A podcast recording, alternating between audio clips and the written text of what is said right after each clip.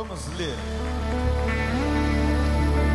a palavra do Senhor que está lá no livro de Jó, no capítulo 3. Nós vamos ler os versos de 1 a 26. Jó, capítulo 3, versos de 1 a 26. Diz assim a palavra do Senhor, Jó 3, de 1 a 26. Depois disso, Jó abriu a boca e amaldiçoou o dia do seu nascimento. Não foi pouca coisa, não, hein? Pereça o dia do meu nascimento e a noite em que, em que se disse nasceu o um menino, transforme-se aquele dia em trevas e Deus lá do alto, não se importe com ele, não resplandeça luz sobre ele chame-no de volta às trevas e à mais densa escuridão, coloque-se uma nuvem sobre ele e o negrume aterrorize a sua luz. Apoderem-se daquela noite densas trevas, não seja ela incluída entre os dias do ano, nem faça parte de nenhum dos meses. Amaldiçoem aquele dia o dia em que amaldiçoam os dias e são capazes de atiçar o Leviatã. Fiquem escuras as suas estrelas matutinas e espere ele em vão pela luz do sol e não veja os primeiros raios da alvorada. Pois não fechou as portas do ventre materno para evitar que eu contemplasse males. Por que não morri ao nascer? E não pereci quando saí do ventre? Por que houve joelhos para me receberem e seios para me amamentarem? Agora eu bem poderia estar deitado em paz e achar repouso junto aos reis e conselheiros da terra, que construíram para si lugares que agora jazem em ruínas, com governantes que possuem ouro, que enchiam suas casas de prata. Por que não me sepultaram como criança abortada, como um bebê que nunca viu a luz do dia? Ali os ímpios já não se agitam, e ali os cansados permanecem em repouso. Os prisioneiros também desfrutam sossego, já não ouvem mais os gritos do feitor de escravos, os simples e os poderosos ali estão, e o escravo está livre de seu senhor. Porque se dá luz aos infelizes e vida aos de alma amargurada, aos que anseiam pela morte, essa não vem, e a procuram mais do que um tesouro oculto, aos que enchem-se de alegria e exultam quando vão para a sepultura. Porque se dá vida àquele cujo caminho é oculto e a quem Deus fechou as saídas. Porque me vêm suspiros em vez de comida, meus gemidos transbordam como água. O que eu temia veio sobre mim, e o que eu receava me aconteceu. Não tenho paz, nem tranquilidade, nem descanso, somente inquietação. Vamos colocar a primeira tela antes de orar? Feche os olhos e peça a Deus que fale com você através desse texto, dessa história. Gaste alguns segundinhos aí, você e Deus.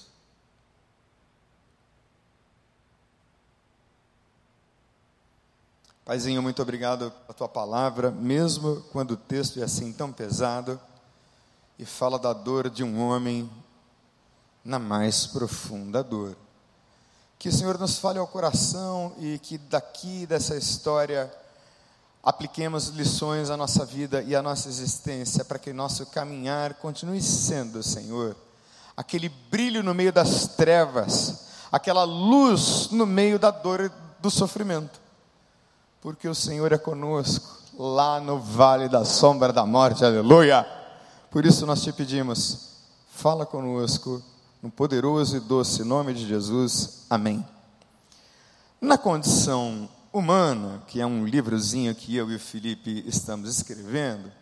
Livrozinho, digo eu, porque não vai ser muito grande, mas a gente vai tentar caprichar no conteúdo. Nós estamos todos submetidos, submetidos, perdão, a uma determinada condição humana que nós chamamos de oito universais. É claro que a gente não vai esgotar aqui a condição humana nesses oito universais, mas nós teremos uma boa ideia do que é ser humano. Todo ser humano liga, lida perdão, com a questão identitária. Quem sou eu? Quem e de quem e para quem eu vivo?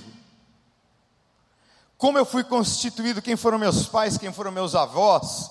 Qual é o meu nível social? Quem eu sou? Todos nós lidamos com essa questão ainda hoje E a identidade, ao meu ver, ela se constrói e se constitui até o último suspirar, porque para o sábio, viver e envelhecer é aprender. Mas muitas vezes nós procuramos modelos de identidade que não servem. E o melhor modelo de identidade que eu conheço, que serve sempre, é o de Jesus de Nazaré. Você pode dizer aleluia? Tem que olhar para Ele como modelo de ser gente, como modelo de se comportar, como modelo do que falar. Nós lidamos também com a questão do pertencimento. Como é difícil não pertencer a uma família, como é difícil nascer órfão. Conheci a história de um rapazinho que me dizia: nasci órfão, Daniel. E aí eles levavam a gente para aqueles lugares para comover os adultos. E a gente cantava aquelas músicas desafinadas e a gente sentia-se como se um espetáculo para eles. Para que a instituição tivesse renda. Porque ele não tinha onde pertencer, ele pertencia ao orfanato, porque ele estava despertencido de pai e mãe e de família. Falta, todos nós lidamos com a falta. O meu amigo Felipe, que tem 1,92m, disse que faltou 2 centímetros para ficar com 2 metros. Então, todos nós lidamos com a falta, eu falei um pouco sobre isso. A falta pode ser desesperadora, mas a falta também é motivadora. Falta terminar a escada, né, Pastor Wander? Vamos terminar no nome de Jesus e vamos encher esses lugares faltantes de gente. Quem pode dizer aleluia bem alto? Hum, melhorou. Todos nós lidamos com conflitos interiores e exteriores, e lidar com conflitos interiores e exteriores é quase uma arte. E esses conflitos podem sim ser muito bem lidados e estruturados a partir da palavra de Deus. Quando não havia psicologia, psiquiatria, filosofia, sociologia e todas as outras logias, havia a palavra de Deus, que contém todos esses conceitos condensados para quem, obviamente, sabe ler a Bíblia devidamente mas os conflitos podem sim ser enquadrados nas Escrituras e ser vivenciados de forma cada vez mais saudável. Mas todos nós enfrentaremos conflitos até o último dia de nossas vidas. Todos nós lidamos com culpa. E é bom sentir culpa, porque quem não sente culpa pode ser, por exemplo, um psicopata, que você não acessa a culpa.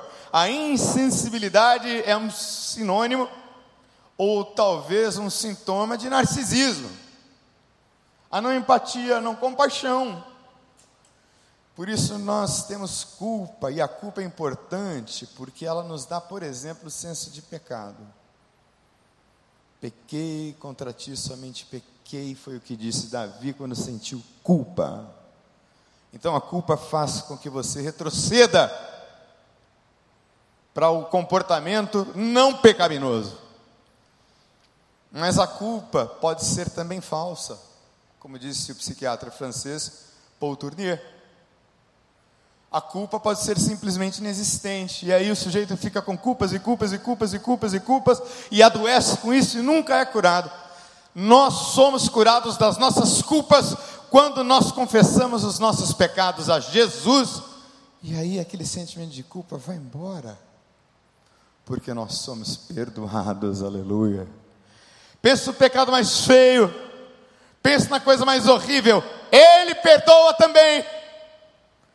Porque ele consumou isso com preço de sangue na cruz do Calvário. Agora me diga, quem é que não lida com medo? Tem gente que tem medo de barata. Quem tem medo de barata? Levanta a mão, fala sério. Olha, eu conheço um rapaz do Bob que tem medo de barata. Nem vou falar onde ele está sentado. Mas tem medo de barata é porque a barata é objeto fóbico, é a condensação de todos os medos. Eu tenho medo de rato, eu vou confessar, eu acho o rato um bicho nojento. Mas não é desses medos fóbicos que eu estou falando. É o medo de viver. É o medo de arriscar. É o medo de empreender. É o medo paralisante, por exemplo, de não ser amado. Muitos desses medos produzem, e esse é o ponto, respostas doentes. Não saber lidar com identidade, com pertencimento, com falta, com conflitos, com culpa, com medo, com fragilidades, porque nós somos frágeis. A resposta que nós damos a esses oito universais é que podem ser respostas saudáveis ou respostas adoecedoras. Por isso nós estamos escrevendo sobre isso. E nós estamos hoje dando destaque ao sofrimento.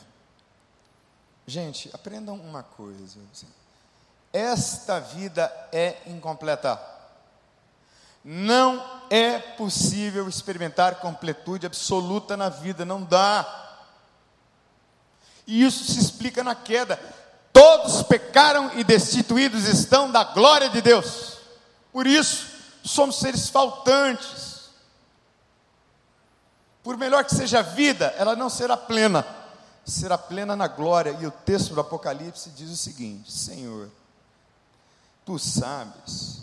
E ele disse: Estes são os que vieram da grande tribulação e lavaram suas vestes e as branquejaram no sangue do Cordeiro. Por isso eles estão diante do trono de Deus e o servem de dia e de noite em seu santuário. Aquele que está assentado no trono estenderá sobre eles o seu tabernáculo. Nunca mais terão fome, nunca mais terão sede, não cairá sobre eles o sol, nenhum calor abrasador, pois o cordeiro que está no centro do trono será o seu pastor, ele os guiará às fontes de água viva, e Deus enxugará dos seus olhos toda lágrima. Quem pode dizer aleluia? Ele vai enxugar as lágrimas. As lágrimas que a gente chora sozinho de madrugada, ou às vezes quando tem um amigo, a gente chora com um amigo. Mas nós vamos fazer o destaque do sofrimento. Eu gosto de definições, ou seja, eu gosto de saber o que é o que. Então, tem algumas definições interessantes do que seja sofrimento. Eu peguei duas da filosofia que eu gosto bastante, e uma do Aurélio. e aí você vai perceber que o a, a compreensão da realidade pode ser rasa, pode ser um pouco mais profunda. Schopenhauer disse o seguinte: o sofrimento é apenas uma vontade que não está satisfeita e que está contrariada. Você quer, mas não tem. Deseja, mas não alcança. Ele disse que isso é sofrimento fundamentalmente. E isso se aplica a muitas situações, não a todas, mas a muitas. Heidegger, ele disse que o sentimento fundamental do sofrimento é a angústia. Angústia é como se você batesse num liquidificador a depressão, a ansiedade, a mágoa, a dor física, a dor emocional. Bate num liquidificador, tudo isso, o nome disso é angústia é angústia existencial. Na época em que eu era menino, se dizia muito dessa expressão: olha, eu estou no meio de uma crise existencial. Eu estou no meio de uma crise em que eu nem sei mais quem eu sou. Olha, a questão identitária aparecendo aí. Estou numa crise existencial, mas ela pode ser maior ou menor para determinadas pessoas, mas é assim que é. Às vezes tem gente que sofre mais, às vezes tem gente que sofre menos, porque tem pessoas que têm uma estrutura capaz de suportar determinados sofrimentos que outro jamais suportaria. Eu já ouvi isso de algumas pessoas em relação a mim, em relação a alguns aspectos. Mas para a psicologia, genericamente, para a psicologia, sofrimento é qualquer experiência aversiva. Qualquer experiência que você sente desconforto, que não é necessariamente indesejada. Como assim? Ah, eu vou comprar um carro. E aí você compra o carro. E aí você paga três mensalidades do carro. Você desejou o carro. Mas como você não consegue pagar a mensalidade do carro, dói. Você sente uma emoção de culpa porque não consegue pagar, aí tem que devolver o carro, aí a emoção é frustração. Aí você diz para seus amigos que você devolveu o carro, a emoção é vergonha. Então, para a psicologia é assim. E o Aurélio? O Aurélio diz o seguinte: que ação é o processo de sofrer. Dor causada por, por ferimento ou doença, padecimento. Rasinho, né? É o que o Aurélio diz. Então, o tema sofrimento é muito amplo e é muito antigo. É tão antigo que alguns historiadores, isso pode parecer um pouco confuso, mas alguns historiadores dizem que o livro de Jó é que foi o primeiro. Porque o livro de Jó fala do sofrimento primeiro do homem, que é o sofrimento. Alguns historiadores não estão afirmando isso categoricamente, mas eu acho interessante a ideia. Mas vamos a Jó. Porque eu li o capítulo 3, e você em casa vai ler o capítulo 1 e 2, e depois o final, 42. Vamos entrar em Jó. Jó era homem íntegro e justo. Eu vou confessar um pecado aqui. Ah, o Antônio Carlos Magalhães tinha um filho. E o filho do Antônio Carlos Magalhães seria, com toda certeza, o próximo presidente do Brasil. Ele saiu numa caminhada pela manhã pelas ruas de Brasília e morreu. E eu confesso o meu pecado, eu senti alegria porque aquele menino morreu.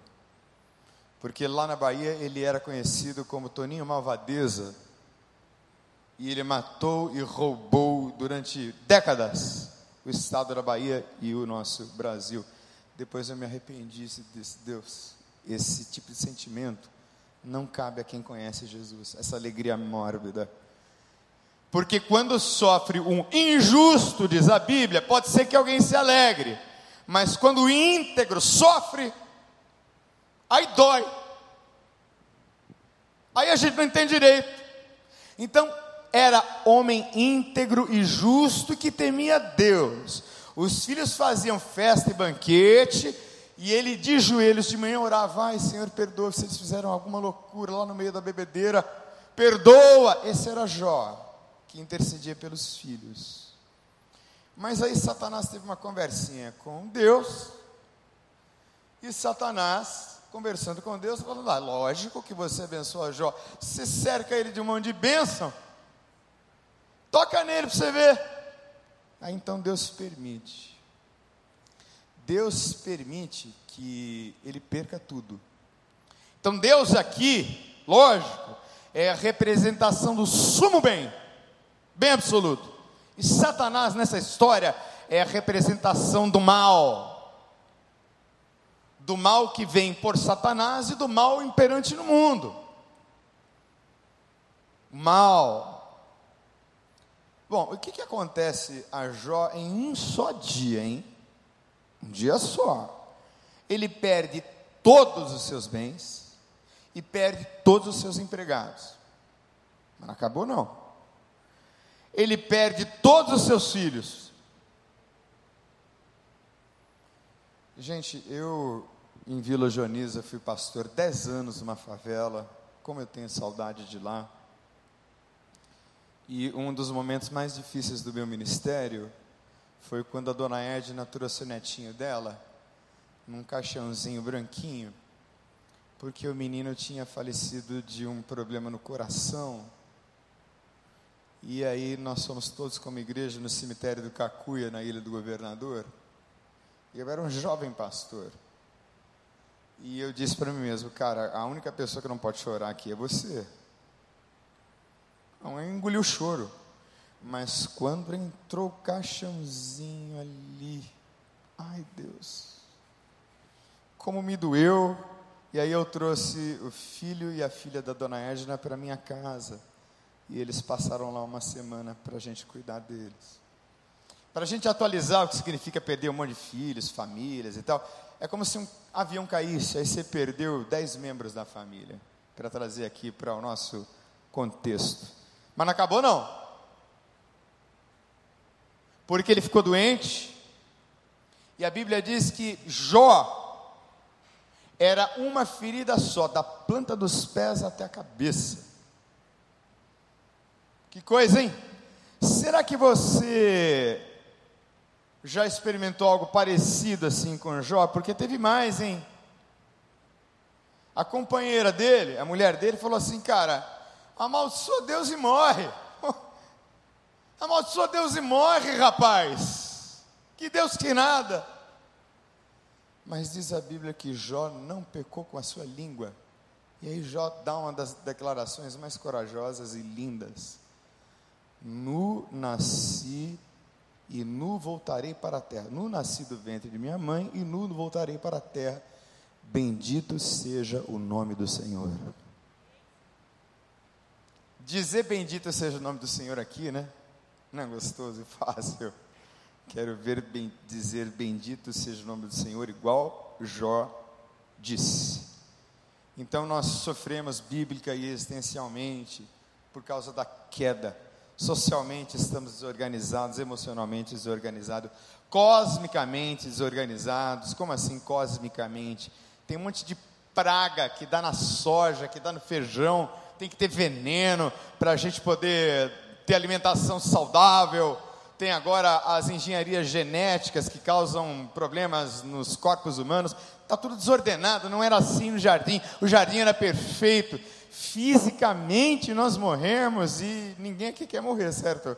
Eu gostaria de viver assim uns 200 anos pelo menos, mas a gente vai morrer. E também morreu-se espiritualmente, que é a pior e mais determinante de todas as mortes, porque nós fomos separados de Deus por causa do pecado, como eu citei, e Deus expulsou Adão e Eva do paraíso, eles saíram do jardim para não comerem da árvore da vida e viverem eternamente. Mas como é que a gente lida com o sofrimento? Porque parece que na nossa sociedade não tem assim muito mais espaço para o sofrimento. Há uma tirania da felicidade. Não pode se mais chorar em público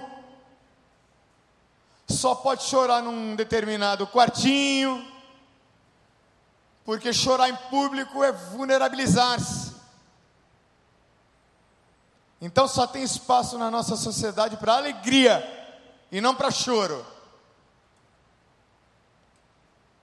Mas eu creio de todo meu coração que no meio dessa dor aqui, a última coisa que preocupou Jó foram os olhares das pessoas. Ele com certeza chorou. Você imagina um funeral com sete caixões? Perda irreparável. Quem sabe como eu amo a minha filha, eu sei que você é pai, você também ama a sua, você que nos acompanha pela internet, ama seu filho, sua filha, sua família. Já pensou? É isso e como é que Jó lidou com o sofrimento? Como é que Jó respondeu ao sofrimento? Olha, a resposta dessas perguntas aqui, dessas questões aqui, estão no livro. Então precisa ler a Bíblia. Bíblia precisa ser lida para ser entendida. Quem não lê a Bíblia não vai entender a Bíblia. E se você tiver dúvida, pergunte a alguém que sabe mais. E essa pessoa, com toda certeza, vai te explicar para quem tem ouvidos de ouvir. Jó pensou filosofou e questionou sobre a sua dor. Diga comigo, eu tenho o direito de questionar. Tem. Você tem o direito de dizer por que isso. Você pode até não entender. Mas você tem o direito de perguntar. Você tem o direito de filosofar. Você tem o direito de questionar. Porque Jó não entendeu a sua dor. Se ele fosse um grande pecador e algo muito ruim tivesse acontecido a ele, estava explicado em tese. Porque o nosso Deus é um Deus de graça. Lá em Timóteo, sabe o que ele disse para Timóteo? Quando nós somos infiéis, ele permanece fiel porque ele não pode negar a si mesmo. Quem pode dizer assim, aleluia, bem forte? Você pisou na bola, Deus continua fiel. Você pecou, Deus continua fiel. Você tropeçou, Deus continua fiel. Deus vai disciplinar você se você errou. Mas ele continua fiel. Então Jó não entendeu a sua dor. Uma outra coisa interessante que aconteceu com Jó é que ele se habituou à sua dor. E esse é um grande desafio para mim e para você habituar-se à dor. Porque tem dor que não passa. Tem dor que é amenizada pela presença de um outro amigo, de um outro familiar, uma outra pessoa amada, querida. Mas tem dores que não passam, são longas. A gente que é pastor, eu psicólogo, atendo pessoas em luto há mais de 15 anos. Que não conseguem se livrar emocionalmente daquela perda. Não necessariamente pessoas, às vezes o luto é de um status social, é de um salário, o que é ainda mais triste. Mas houve uma atuação à dor, e essa atuação à dor é importante, porque quando a gente se habitua à dor, nós nos fortalecemos, e a Bíblia diz: se no dia da angústia a tua força for fraca, você vai tombar. Porque o dia da angústia, irmãos, Está profetizado. Mas Jó voltou a ter esperança. Jó, no meio daquela loucura toda, voltou a ter esperança e nunca negou a sua relação com Deus. Nunca atribuiu mal algum a Deus Parece que no meio da jornada de dor e de abandono e de solidão, de alguma forma, ele deixa a esperança tomar conta do coração dele, e aí ele consegue, mesmo que arrastando, ele consegue ir. E no finalzinho do livro, Jó voltou a experimentar uma felicidade parcial. Deixa eu dizer uma coisa para você de novo. Não existe felicidade total. Tem vida abundante, mas tem algo que será parcial. Quem não entender isso será sempre um cristão imaturo, em busca de bênçãos, não em busca da vida cristã. Por que, que eu sei que ele voltou a experimentar uma felicidade parcial? Você acha que aqueles dez filhos que Deus deu para ele depois, e dinheiro e muito mais, você acha que ele esqueceu dos filhos que ele teve? Ah, pastor Daniel, morreu a Nicole. Aí eu caso de novo, tem outra filha. Você acha que eu vou esquecer a Nicole e a Sofia? Esquecer nunca mais. Então, Deus deu a ele muito mais do que ele tinha, maravilha, glória a Deus. E ele faz uma das mais lindas declarações antes eu te conhecia de ouvir falar, mas agora os meus olhos te veem. Deus o restitui. Mas eu sei que quem é pai sempre vai se lembrar do filho que perdeu. E eu sei que há pais aqui que dariam facilmente a vida pelo filho hoje agora, como fez Jesus. Eu sei que nós somos parciais, e experimentamos essa parcialidade, porque a Bíblia diz que nós somos seres parciais. Pois em parte conhecemos, e em parte profetizamos. Quando, porém, vier o que é perfeito, o que é imperfeito desaparecerá. Ou seja, a vida é imperfeita, gente. A vida não é perfeitinha, a vida não é margarina doriana. Eu gostaria que fosse. Para os mais novos, Margarina Doriana era um comercialzinho que aparecia uma família assim, tomando café, todo mundo feliz, maravilhoso, tal, e todo dia tinha um comercial e a gente achava que aquela família era a família Doriana, feliz, sempre maravilhosa. A gente não tem isso em lugar nenhum. Não existe. Existem famílias estruturadas. Glória a Deus pelas famílias estruturadas. Amém, irmãos? Tem. Mas é tudo parcial. Porque em parte conhecemos, em parte profetizamos, quando porém vier o que é perfeito, o que é imperfeito desaparecerá. Aí vem coisa para gente grande. Sofrimento é coisa para gente grande e às vezes, cruelmente, para gente pequena também. Quem já foi no hospital do câncer de crianças com câncer? Alguém já foi? Eu já fui. Gente, eu consegui uma vez mas eu não consegui mais, porque o meu fraco é criança. Por isso que eu não quis me especializar em atender criança, porque eu não aguento. é meu limite. Que o Paulo diz assim no capítulo mais lindo da Bíblia, pelo menos no meu entendimento, que é Coríntios 13. Quando eu era menino, eu falava como menino, pensava como menino, raciocinava como menino. Quando me tornei homem, deixei para trás as coisas de menino. Agora, pois, vemos apenas um reflexo obscuro como espelho, mas então veremos face a face. Agora conheço em parte, então conhecerei plenamente da mesma forma como sou plenamente conhecido. O que, está Paulo, Paulo está dizendo? A gente profetiza o que será. A gente vive em parte o que é. Plenamente. Só lá nos céus. Só lá na glória. Mas ele deixa uma instrução existencial. O que é instrução existencial? é uma bússola através da qual você orienta a sua vida. Que bússola existencial é essa? Agora permanecem a fé, a esperança e o amor. O maior deles, porém, é é é o amor. Por que que o maior deles é o amor? Porque João decidiu resumir quem é Deus. Olha a questão identitária, né? A identidade de Deus. Quem é Deus? Deus não tem amor, não, viu, gente?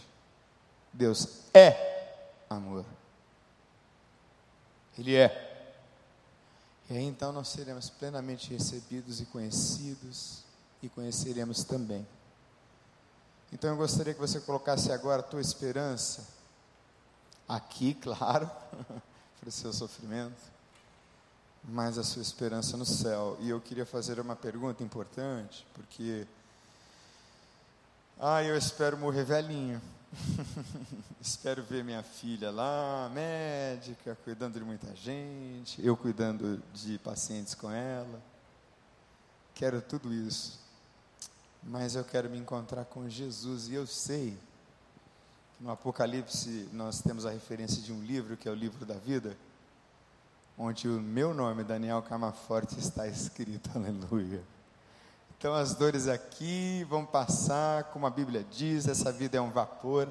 Daqui a pouco, a gente vai abrir os olhos, pelo menos eu vou, e estarei com ele. Você tem essa certeza? Se não tem, precisa ter agora não adianta vir aqui buscar a bênção, você vai receber a bênção, mas vai ser parcial. Daqui a pouco você quer outra bênção, vai precisar de outra bênção. Salvação não. Salvação é garantida para sempre, é eterno. Então eu quero orar com quem quer ter certeza que vai para o céu. Feche os olhos, por favor.